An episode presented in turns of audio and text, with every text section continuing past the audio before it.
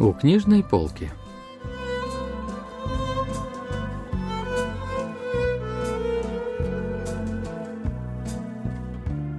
Рассказ «Линия электропередачи» писателя Чо Сон Джака.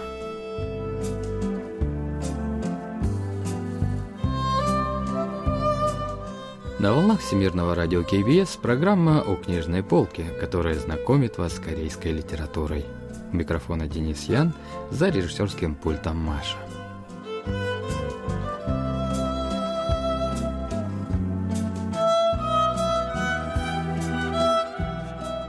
Рассказ «Линия электропередачи» писателя Чо Сон Джака был опубликован в 1974 году.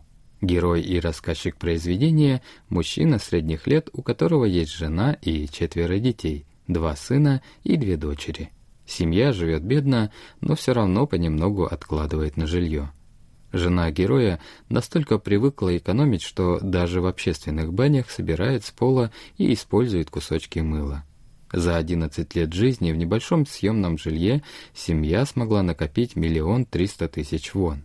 Эта огромная сумма для героя была все же маленькой для покупки собственного дома, но жена все равно настояла на том, чтобы герой сходил в агентство недвижимости.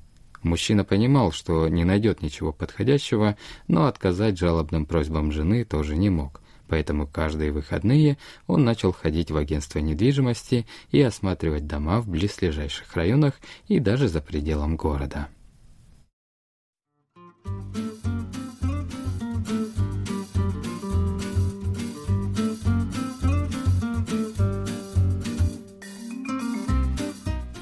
Домой я возвращался с потяжелевшими от усталости ногами. «Куда ты сегодня ездил?» Какой там был дом? Сколько стоит? Засыпала меня вопросами жена. Тогда я объяснял, в каком доме был в этот день, рисовал его схему, рассказывал о районе и сообщал цену. «Это нам не подходит», — говорила тогда жена.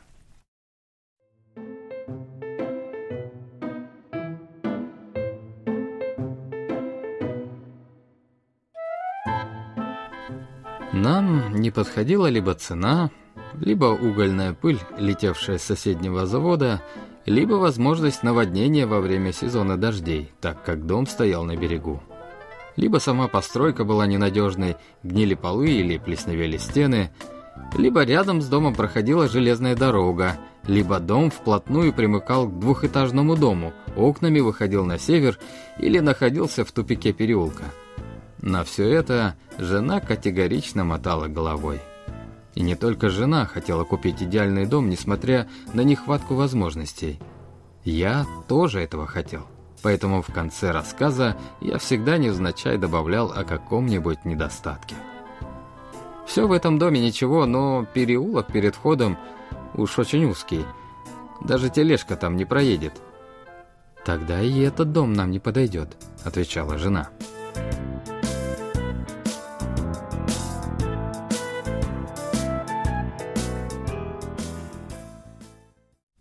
Вот как комментирует времена, в которые жила семья героя, литературный критик Чон Сойон. 사실 한국 전쟁 이후부터 이 주택 부족의 문제가 심각했습니다. 더군다나 1970년대에는 После Корейской войны наблюдалась сильная нехватка недвижимости. В 1970-е годы южнокорейское общество активно шло по пути индустриализации, Поэтому в таком крупном городе, как Сеул, население росло быстро. Многие корейцы хотели осесть в Сеуле и купить там жилье. Семья героя была вынуждена ютиться в маленькой съемной квартире Из-за жилищного вопроса в 1960-70-е годы отчаяние испытывали многие жители Сеула. 그리고 70년대 서울의 거주민들 사이에서 이렇게 공유가 되고 있었어요. 주인공 가족의 이야기는 바로 이 당대의 경험을 생생하게 보여줍니다. Три месяца герой ходил по агентствам недвижимости. Однажды, на улице уже стояла осень, он узнал, что может позволить себе купить дом за 2 миллиона 450 тысяч вон, если взять недостающие 900 тысяч вон в банке в кредит, а одну из комнат сдавать. К тому моменту как раз нашелся подходящий дом. К воротам дома была положена широкая дорога, по которой могло проехать не только такси, но и грузовик. Окна выходили на южную сторону, неподалеку располагались школа, больница и аптека. Другими словами, недостатков у этого дома практически не было. Стоил он 2 миллиона 700 тысяч вон. Герой просил агента снизить цену, но тот категорически отказался и в пример привел другого клиента, который недавно ушел ни с чем, так как не смог добиться снижения цены. Агент пояснил, что для этого района цена совсем невысокая, но герою показалось, что он что-то скрывает. Жена, услышав описание дома, сразу обрадовалась, и уже на следующий день все семейство отправилось на осмотр дома, а на обратном пути решено было заехать в детский парк развлечений неподалеку.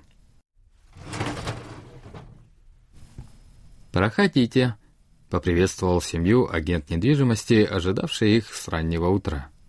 Еле договорился о снижении цены до 2 миллионов 600 тысяч. Это уже очень выгодная покупка.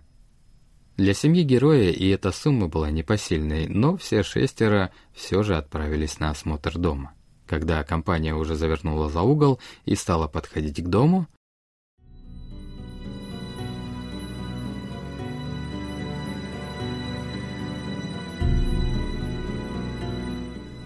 В этот момент я случайно взглянул наверх и тут же увидел линию электропередачи. Линия электропередачи проходила прямо над домом, который они собирались смотреть, и уходила за горы. Только теперь я понял, почему накануне агент вел себя так, будто что-то скрывал. Лэп можно было запросто не заметить, как это сделал я сам днем ранее. Но теперь герой точно знал о существовании Лэп, которая проходила прямо над тем самым домом.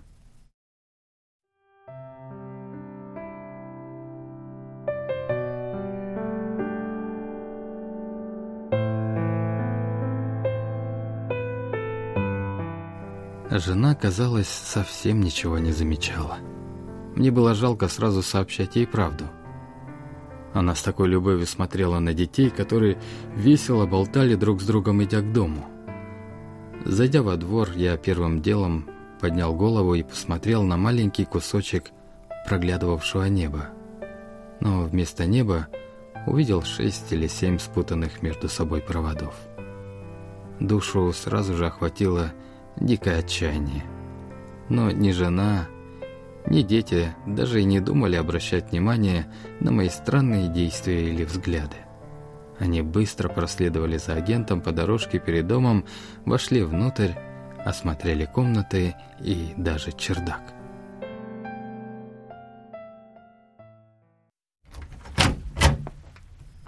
Старший сын Киук прошел в одну из маленьких комнат и прокричал мне – «Папа, папа, в этой комнате я смогу учиться.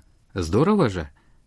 Жена внимательно осматривала дом вдоль и поперек. Похоже, она пыталась вычислить, насколько этот дом подходит нашим условиям.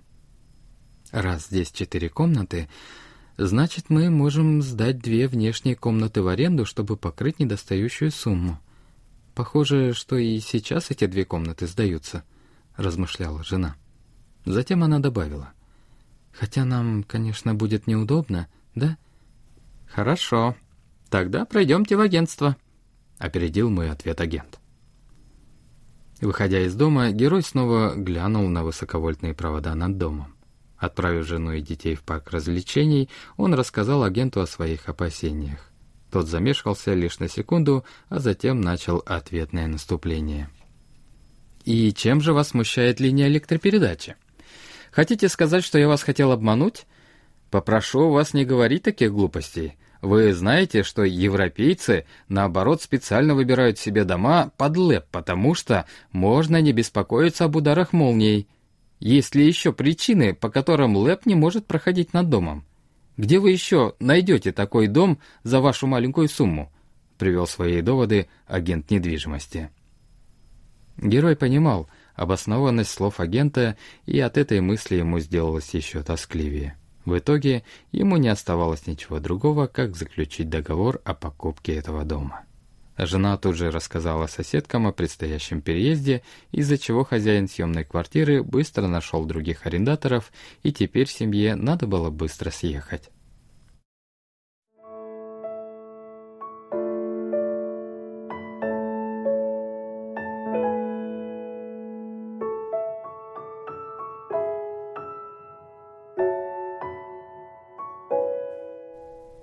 После заключения договора я решил думать по-другому.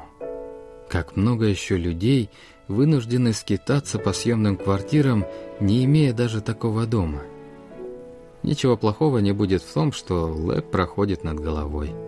Я решил относиться к этому оптимистично. Постоянно повторял себе слова агента о том, что все зависит от отношения к ситуации.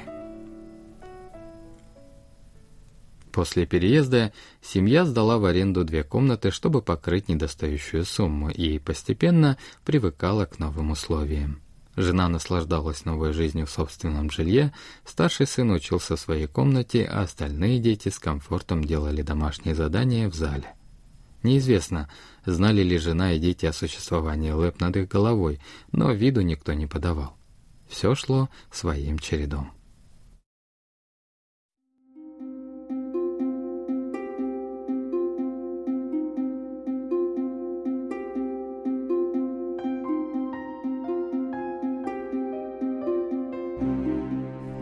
Но неприятные мысли о высоковольтных проводах над нашей крышей меня все же не отпускали. Иногда из-за этих мыслей я проводил ночи в тревожном беспокойстве. Лежа на кровати, я видел потолок, но мой взгляд проходил сквозь него и сквозь черепичную крышу прямо к проводам, которые вызывали во мне столько тревоги. Я провожал провода взглядом до самой вершины горы Ачасан, где стояла опора ЛЭП – а затем провожал их взглядом до следующей опоры. Вскоре моему взору представлялись электростанция и трансформаторная подстанция, а затем трансформатор и толстые спутанные провода. Но все это были лишь неприятные галлюцинации. Я активно с ними боролся и постепенно одерживал над ними победу. Через три месяца после переезда я даже не замечал провода по дороге из дома на работу или обратно.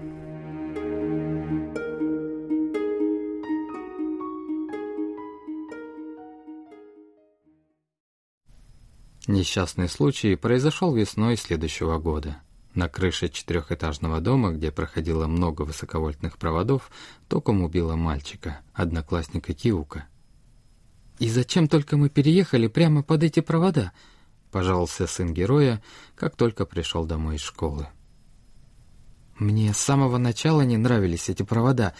Я читал в учебнике по физике, что от электростанции до трансформаторной подстанции передается ток напряжением от 60 до 150 тысяч вольт. Если ударить таким током, то сразу превратишься в уголек», — рассуждал Киук. «Ты прав, сынок», Начал успокаивать его я спокойным тоном. Но от нашей крыши провода ведь далеко, поэтому можно не беспокоиться о том, что ударит током. А видишь вот те два провода наверху? Это провода молниеотвода. Это значит, что в нас точно не ударит молния. Но мои слова, похоже, не до конца развеяли настороженность Киука. А вдруг один из этих проводов упадет прямо в наш двор — вдруг сказал Цин.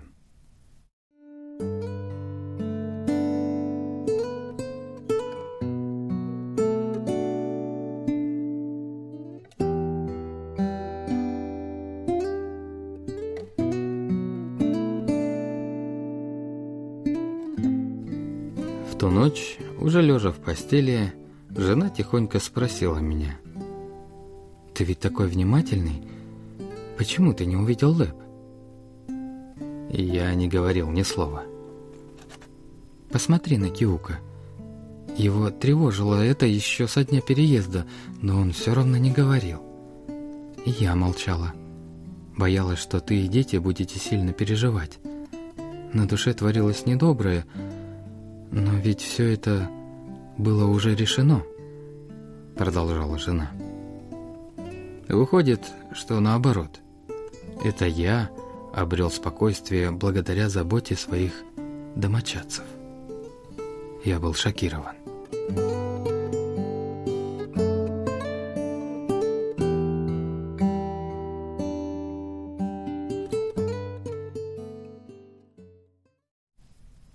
На следующее утро, это было воскресенье, после завтрака герой незаметно вышел на улицу и отправился к агенту недвижимости. Тот азартно играл в карты хвато у себя в офисе.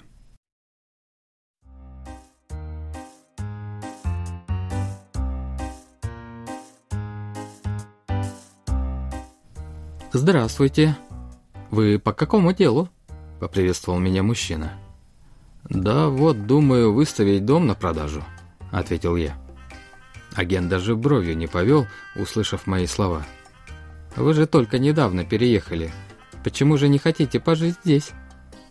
«Обстоятельства так сложились». «Правда? Но ваш дом прямо под линией электропередачи», — сказал вдруг агент. «Разве вы сами не говорили, что европейцы наоборот стремятся жить в домах под лэпом?» Немного рассердившись, ответил я. Это правда, но вот корейцы не стремятся. Безразлично сказал агент, по-прежнему продолжая играть в карты. У меня даже не было сил отреагировать на его наглые и предательские слова. Меня охватывали только сумбурные, унылые чувства.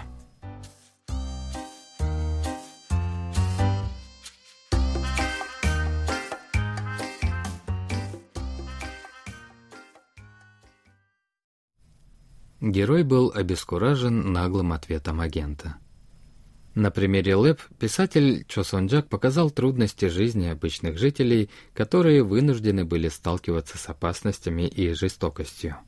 Вот как комментирует главную мысль автора профессор Пан Минхо факультета корейского языка и литературы Сеульского национального университета. 조선작이라는 작가는 가난한 사람들의 삶을 애환을 참 잘 그렸고 그리고 거기서 Писатель Чо Сончак хорошо передавал горести и радости бедных людей, правдиво изображал их страхи и опасения. Линия электропередачи имеет символичный смысл в произведении. Герои рассказа осматривают много домов, экономят ради собственного жилья. Лэп над их головами – это символ всегда существующей неподалеку опасности, с которой им приходится жить.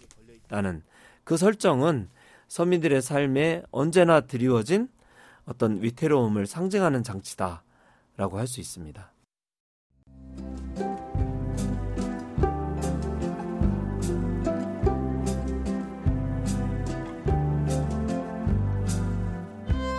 На этом мы заканчиваем наш рассказ о произведении «Линия электропередачи» писателя Чо Сон Джака. Спасибо за внимание и до встречи в следующий вторник.